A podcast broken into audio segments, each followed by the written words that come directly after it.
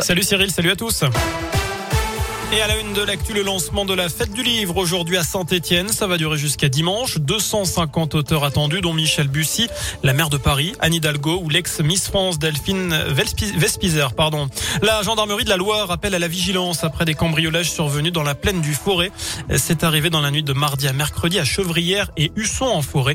Et à chaque fois dans des maisons occupées au moment des faits, alors que les propriétaires dormaient à l'étage. Les forces de l'ordre invitent les Ligériens à bien verrouiller toutes les portes, y compris lorsqu'ils ils sont présents, mais aussi de ranger le sac à main, les téléphones et clés de voiture ailleurs qu'à l'entrée.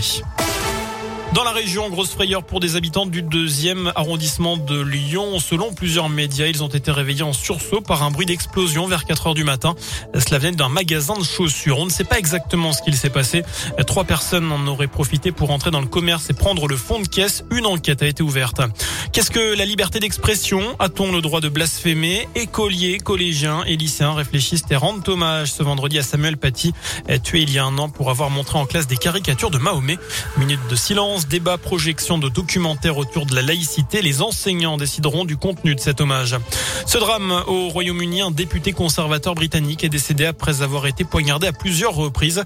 David Ames a été tué alors qu'il tenait une permanence parlementaire dans une église de sa circonscription. Un suspect a été arrêté. Lutter contre les violences sexuelles et sexistes dans les universités, un plan d'action national est lancé aujourd'hui pour que la peur change de camp. C'est ce que dit le gouvernement. 7 millions d'euros sur 50 étaient débloqués pour que des des associations viennent recueillir la parole des victimes et des témoins. Une cellule sera aussi créée au ministère de l'Enseignement supérieur pour accompagner juridiquement les établissements. C'est la journée mondiale du lavage des mains. L'IFOP publie une nouvelle enquête. Il y a une petite amélioration par rapport à avant la crise sanitaire, mais les Français restent parmi les plus mauvais élèves pour le respect des gestes barrières, le lavage des mains et la distanciation physique avec la poignée de main ou la bise. Seuls 76% des Français se lavent systématiquement les mains après être allés au WC, contre 86% en Allemagne, 83% en Italie. Alors est-ce que ces chiffres vous surprennent? C'est la question du jour sur radioscoop.com. Vous avez jusqu'à 19h pour répondre sur notre site internet. Et puis une bonne nouvelle hein, pour la planète, la SNCF a annoncé qu'elle ne vendrait plus de bouteilles en plastique avec ses TGV et Intercités. Elle va proposer des emballages recyclables.